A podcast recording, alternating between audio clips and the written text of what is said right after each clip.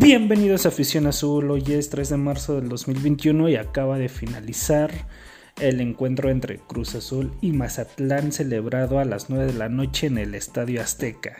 Siete juegos consecutivos ganados, una locura para este equipo, una locura para lo que va a venir en el cierre del torneo y esperemos que se logre la racha de ocho juegos consecutivos ganados. ¿No? O sea, recordemos que la última vez que Cruz Azul logró ocho consecutivos ganados fue ya hace tiempo, precisamente con este director técnico Juan Reynoso, el cual alcanzaron ocho ganados. Aspiramos a ganar el próximo domingo ante Pumas porque eh, es como una especie de revancha, por decirlo así. Yo no lo veo como revancha, pero es igual un partido que se ve mediáticamente fácil por cómo viene jugando Pumas. Porque hay que recordar que anda jugando mal, se le quitaron jugadores, aquel equipo del subcampeonato pues no llevaba muchas, muchas a, digamos, mucha esteralidad. Simplemente llegó ahí por fortuna a la final ante, ante el Cruz Azul, ¿no? En esa épica Cruz Azuleada que muchos la consideran así, yo no la considero tanto porque pues no fue una remontada como tal. Y pues tampoco es algo que pues, nos preocupe sí nos preocupa en el sentido de que no llegamos a cumplir el objetivo tras un buen torneo. Pero a comparación de este, del pasado torneo, este equipo se ha logrado enrachar bastante bien. Ahí con estos jugadores que siguen dando rendimiento al equipo, que es Cabecita Rodríguez, que es Romo, que es Orbelini, que es el Piojito Alvarado. Sin duda esos cuatro jugadores son los más importantes y, y ya, tenemos con qué para ganarle a los Pumas, esos Pumas que ahorita no traen nada, sinceramente, y esperemos que sea la fortuna de ganar ese octavo partido para que tengamos ya esa rancha y la igualemos y que próximamente en la jornada 11 podamos superarla, ¿no? Y a ver qué pasa en la liguilla, solamente puedo decir que hay que disfrutar, o sea, yo disfruto los triunfos, pero pues seguimos sin sin creer que este equipo pueda ser campeón. Ya, ya lo veremos, ya lo veremos. Espero que nos calle en la, bocota. Y pues ya. Pues este juego empezó eh, muy bien. O sea, un Cruz Azul con una táctica. Ah, digamos ofensiva defensiva hay que recargar todos los todas las rotaciones que dio Reynoso en este partido eh, obviamente tal vez guardando los jugadores estelares para el partido que va a ser el domingo a las 9 contra Pumas, lo considero así. Una de las alineaciones o de estos jugadores que destacamos. Ah, primero hay que ver las alineaciones, claro que sí. De las alineaciones del Cruz Azul.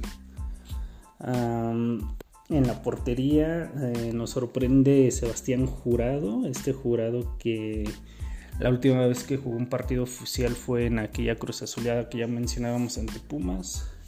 En la defensiva, pues siempre Chagui, Chagui Martínez ahí. Eh, ya con varios partidos de titular. Pablito Aguilar, ah, el Catita Domínguez, o sea, el Catita inamovible.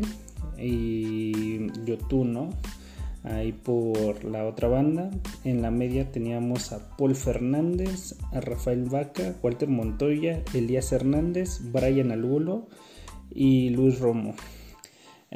¿Qué nos sorprende esta alineación? Pues evidentemente la, suplencia de, de, Corona por jurado, que este jurado es su segundo partido oficial con la máquina y y su segundo triunfo de su carrera jugando en la Liga MX. O sea, este jurado no había, no había ganado ya anteriormente, había estado con Veracruz, de, con todos los partidos que jugó de titular con Veracruz, que no fueron pocos, fueron muchos, nada más había ganado uno. Ahí se va Cruz Azul, Cruz Azul no ha tenido como tanta titularidad porque pues está Corona, un gran portero, pero ahorita pues ya afortunadamente su segunda victoria en su carrera en una liga oficial y se ve que tenemos un buen portero. O sea, sinceramente se ve que es el futuro de la máquina, es el futuro de, este equipo en la portería y esperemos que, que dé muy buenas actuaciones en el futuro, ya cuando ya no tengamos a Corona. Y prácticamente no vamos a extrañar mucho a un, a un portero en la máquina. Tiene un gran, gran futuro como mencionaba. Y, ya, ¿no? Otra de las cuestiones de la alineación celeste, pues rescatamos que YouTube va a inicio. También va de inicio este Paul Fernández, que había sido un revolucionario ya para la parte complementaria. Esta vez decide Juan Reynoso arrancar como titular. También destacamos a Walter Montoya Elías Hernández y repite con Brian Angulo, que habíamos estado jugando con él en la victoria ante León. ¿No? Entonces así mandaba este, este esquema, esta plantilla que es muy, muy de suplentes, ¿no? O sea, se guardó, se guardó ahí sus, se guardó prácticamente su planter estelar y te habla de que sí tenemos jugadores en la banca y que en cualquier momento van a dar la cara por el equipo. Entonces, pues del equipo de Mazatlán, pues Viconis ahí en la, en la portería, Velarde, Ortiz, Vidrio, Jiménez, Padilla en la defensa, en la media Giovanni, Sandoval, Meraz, Mendoza y hasta arriba Ariestelleta. Ah, pues prácticamente el equipo de Tomás Boy desde un principio optó un esquema defensivo, un esquema que decía a leguas que se iba a defender, no iba a atacar por nada del mundo. Por ahí, este, ya en las secciones del juego, muy bien el Cruz Azul, tuvo muy buenas llegadas ofensivas al principio del partido que nos ha venido acostumbrando, ¿no? Que este equipo anota en los primeros minutos y sobre todo aquí en el Estadio Azteca. Desafortunadamente pues nos topamos con un Biconis que le sacó pelotas a Brian Angulo y ahí un poco del titubeo que tuvo la, la, ofensiva celeste con este planteamiento, ¿no? Y ya prácticamente eh, el primer tiempo fue muy defensivo por parte de Mazatlán tras una expulsión que, tuvo el equipo. Sandoval se va expulsado, le da un terrible golpe a Montoya ahí arriba del tobillo. La, ahí en el área celeste, o sea, ni siquiera en el, en el o sea, fue una jugada expulsión en el ataque muy incomprensible, muy irresponsable, por cierto, del jugador del Mazatlán. No puedes, no te puedes expulsar o hacer un, cometer una, una, una falta ahí en ahí a la ofensiva, ¿no? O sea, la idea es que te la hagan a ti, no tú hacerla. Entonces, pues ahí, desde ahí, pues el parado táctico de Tomás Boy fue defender completamente, fue un completo candado futbolístico para el Cruz Azul que no encontraba formas, no llegaba, no tenía profundidad. Entonces pues le costó trabajo al equipo cementero en esa primera mitad. O sea, prácticamente eso fue el primer tiempo muy, muy a la defensiva y Cruz Azul sin poder descifrar ese candado.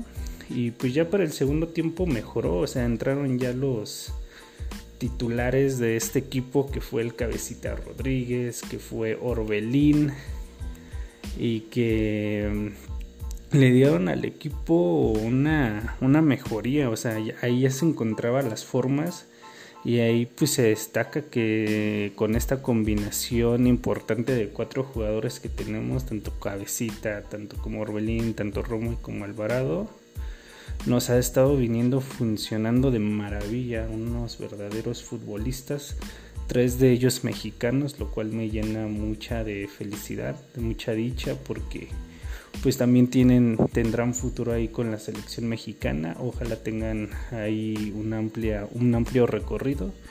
Y pues de ahí pues se vio, o sea, tiraban pelotas largas, a los costados, los centros. Por ahí tuvimos unas fallas de Brian Angulo que no pudo cabecear correctamente y ahí se cantaba que era el primero de la máquina y ahí ya avisaba que sí podíamos ahí meter gol. O sea, era de obvio que tarde o temprano íbamos a meter gol porque pues el equipo empezó a encontrar esta forma de llegarle al Mazatlán.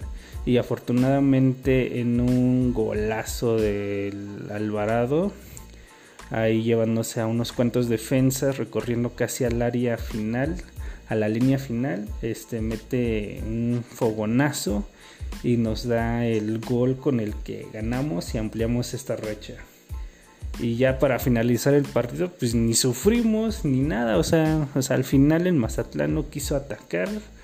Y nos. Y qué mejor para nosotros, ¿no? Ya un Mazatlán ya que se rindió, que ya no atacó y que prácticamente pues nos dio la tranquilidad o nos regaló prácticamente el partido para, para llevárnoslos a nuestra bolsa. y prácticamente ese fue el juego y ya este esperemos que siga esta racha. Llegamos a 21 puntos, somos los super líderes. Faltan dos partidos, pero pues esos dos partidos no va a afectar en nada en la tabla. Así que podemos celebrar el liderato con 21 puntos. El América también ganó, llegó a 19 puntos. Estamos a. El América está a dos de nosotros, no hay que bajar la guarda pues también el América lo está haciendo bien, pero pues a mantener el liderato y, ya, ¿no? O sea, prácticamente es eso. 21 puntos, super liderato, jornada 9, 7 victorias consecutivas. Y qué mejor buscar el octavo partido ante los Pumas el próximo domingo a las 9 de la noche. La neta, ahí prácticamente en los pronósticos que yo hacía la, la vez pasada este que el Mazatlán iba a ser un equipo fácil. Pumas tal vez no por la rivalidad, por los equipos grandes que somos, que tenemos que dar espectáculo y tenemos que dar partido. Tal vez ahí sí nos puede costar y con lo que ha venido sucediendo en nuestro último encuentro con ellos, pues qué mejor, tenemos la bandeja de oro, la bandeja de plata para servirnos a esos Pumas y el significado que va a tener esa victoria con el octavo y en la jornada 11 esperemos que se nos logremos enrachar con nueve victorias consecutivas y hacer que este torneo sea como el mejor en todos estos últimos años. Y por qué no ya perfilarnos al campeonato. Y no es que estoy vendiendo ilusión no, no estoy vendiendo ilusión, sino que ah, va a demostrar que tiene cualidades para ganar. ¿no? Porque se tiene que borrar esa mentalidad que la cruz azuleada, ¿para qué nueve partidos seguidos y las vamos a cruz azulear? No, hay que tener calma, hay que tener calma, hay que disfrutar este camino, hay que disfrutar estas jornadas. Y ya en la liguilla, pues ahí ya se va a tener que demostrar que sí tenemos que, es un, un torneo completamente aparte. Y esperemos que este año logre alcanzar algo importante Cruz Azul, ¿no? porque pues como afición yo no espero nada este año, aunque tenga esta racha. Yo no espero que sea campeón y repito, ojalá me calle la boca este equipo y si no pues no va a pasar absolutamente nada porque pues mi ilusión pues no está no está arriba o no tengo expectativas buenas de que sea campeón. Otras veces pues alardeábamos que podíamos ser campeones con ranchas más horribles y jugando más feo, ¿no? pero esta vez que está jugando bien, ha tenido una racha importante, pues no, no lo creemos así. Así son las cosas del fútbol, así es estas cuestiones de la afición, eh, así son este, este tipo de circunstancias, ¿no? Y, y ya, esperemos que sigamos así al final del torneo y al final lo que si se acaba el torneo quedamos como quedamos. Creo que es digno rescatar que se hicieron bien las cosas, para bien o para mal. Chau chau, hasta la próxima.